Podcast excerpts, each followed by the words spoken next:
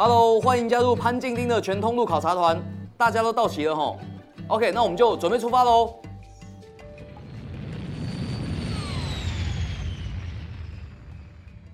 你好，我是潘静丁。这一站我要带大家到日本来考察折扣商店唐吉诃德，看看他们怎么样运用能力主义的管理模式，打造出独一无二的特色店，让顾客上门来寻宝。他连续三十年营收不衰退，变成是日本流通业界学习的一个对象。日本的唐吉诃德呢，他的创办人叫做安田荣夫，他是流通业界非常传奇的一个人物。其实他呢是庆应大学毕业，但是他毕业后呢无所事事。那后来他到了一九八九年呢，他才开了第一家店，很小，只有十八平。那这家店呢，他开了以后，他发现，哎，到了晚上，越晚生意越好。那另外一个，因为他店很小啊，东西进货以后，就从地板堆到天花板。那客人来店里买东西呢，好像在挖宝一样，越高的地方越有人爬上去挖。那这些其实给他很多的启发。那他的这样的一个商店的经营方式，经过了三十年，到了二零一九年的时候呢，他的店呢。竟然成长到了六百九十三家店，营业额成长到了新台币呢两千六百多亿。他这三十年来呢，营收从来没有衰退过，每一年都成长。版图呢已经扩大到美国、新加坡、泰国、香港，所以说它已经是一个跨国企业。唐吉诃德呢，虽然它是连锁企业的，但是它是颠覆了连锁经营的标准化啦、规格化这一些连锁理论。它相反的，它是强调每一家店都要不一样，每一家店都要有特色，以这样的一个方式来经营它的汤吉诃德。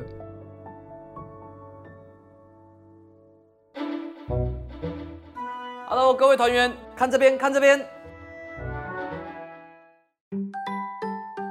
接下来我来介绍汤吉诃德他们这个各店经营的具体做法是怎么样。第一个部分呢。它是一个时间消费型的卖场。你到它的卖场，你会看到它的商品是从地板一直堆一直堆，高到天花板，货架真的非常高。那商品更是五花八门呐，从食品、日用品、劳力士手表，甚至 LV 包包都有，高达四万种商品挤在这个货架上。那动线是弯弯曲曲的，跟一般的连锁店有行啊有列完全不一样。你到它卖场，就好像到丛林一般。所以它是可以带给客人，好像在里面挖宝的这样的一个独特的体验，不知不觉会在里面停留很久。所以说它是一个时间消费型的卖场。那我们做流通业的人都知道啊，客人滞留卖场越久，客单价就越高。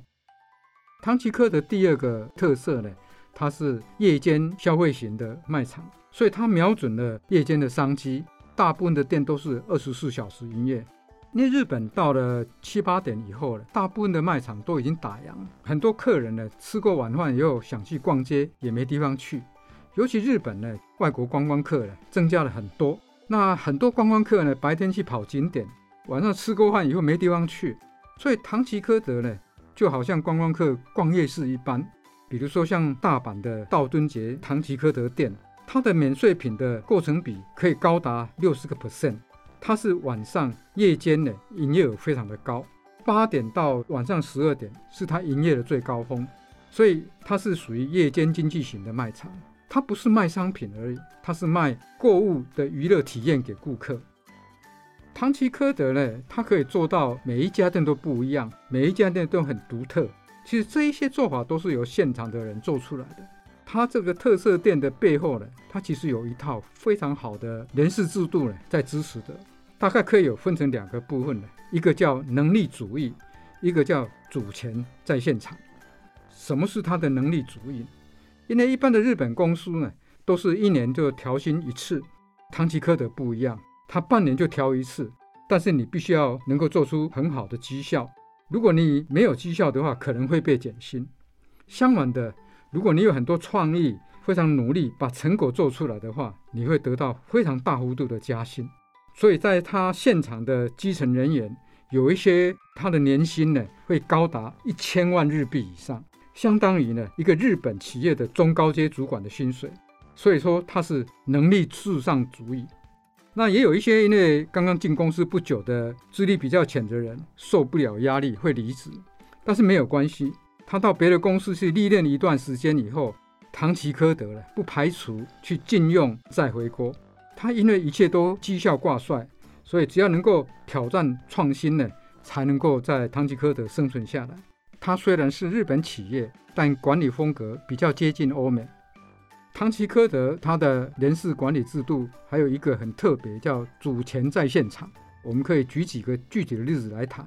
第一个，唐吉诃德里面有一个商品非常受欢迎，它叫做亮点商品，叫做 Sport 商品。这些亮点商品其实是由各店啊自己去找来的，自己去采购。相当多的产品是有一些通路呢下架的商品，也有一些是制造商呢过季的产品。因为这些产品呢由各店去找。这种亮点商品，它的进货要进多少，要卖多少钱，要怎么陈列，完全都是由店铺呢他自己去决定，总公司呢不会去过问的。第二个是压缩陈列，那陈列的方式呢，在连锁店本来是整整齐齐，但是汤吉科德呢是把它挤压在一个货架里面，让它有丰富感。其实这是非常高的一个手法，你要让商品挤压，但是呢还让消费者可以找得到。那怎么去陈列呢？由店铺呢自由发挥。第三个呢，也是店铺自己决定、自己去发挥创意的，是它的广告海报 POP。它的广告海报 POP 呢，不是总公司去印制，而是由现场的人用手工呢去绘制。他们的海报非常夸张，比如说像上面写着“标价错误，售完为主，一律九百九十块日币”。那这一些呢，不管是亮点商品、压缩陈列。或者所谓 POP 呢，都是完全授权给现场，所以我说他强调他主权在现场。Hello，各位注意一下，下面这边是我们今天的考察重点哦。唐吉诃德他的成功呢，其实归咎于他有强大的一个现场人员的战斗力。那他们有那么强的企图心，哪里来的呢？其实就是他的主权在线，充分授权。人事制度是采取能力主义，那这个不是像有一些公司是吃大锅饭，好跟坏没有明显的一个区隔，这是一个。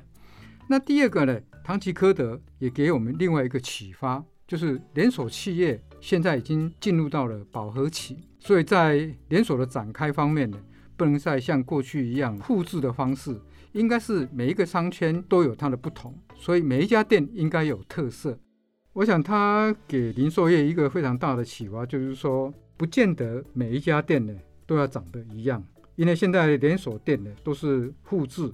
那唐吉诃德呢，它是每一家店都有特色。另外一个启发就是说，我们不可能只有靠总部的精英呢去做企划，还要让现场的人有很强的动力。那要有动力的话，一定要有一个很好的薪资的配套，让在现场的人能够有很高的一个企图心，想要做好。那其实现在全家便利商店呢，也开了一些咖啡特色店或者智能洗衣的特色店，也就是像唐吉诃德一样的，他们每一家店都要有个性，才会得到消费者的支持。下一站我们要去日本 o i s x 网络超市，看看当今最夯的下厨懒人包怎么用订阅经济颠覆传统超市。想听更多商业知识，欢迎下载商周 Plus App，商周官网也可以收听，或者是点资讯栏的连结。还要记得订阅商周吧 Podcast，才不会错过每一集的节目哦。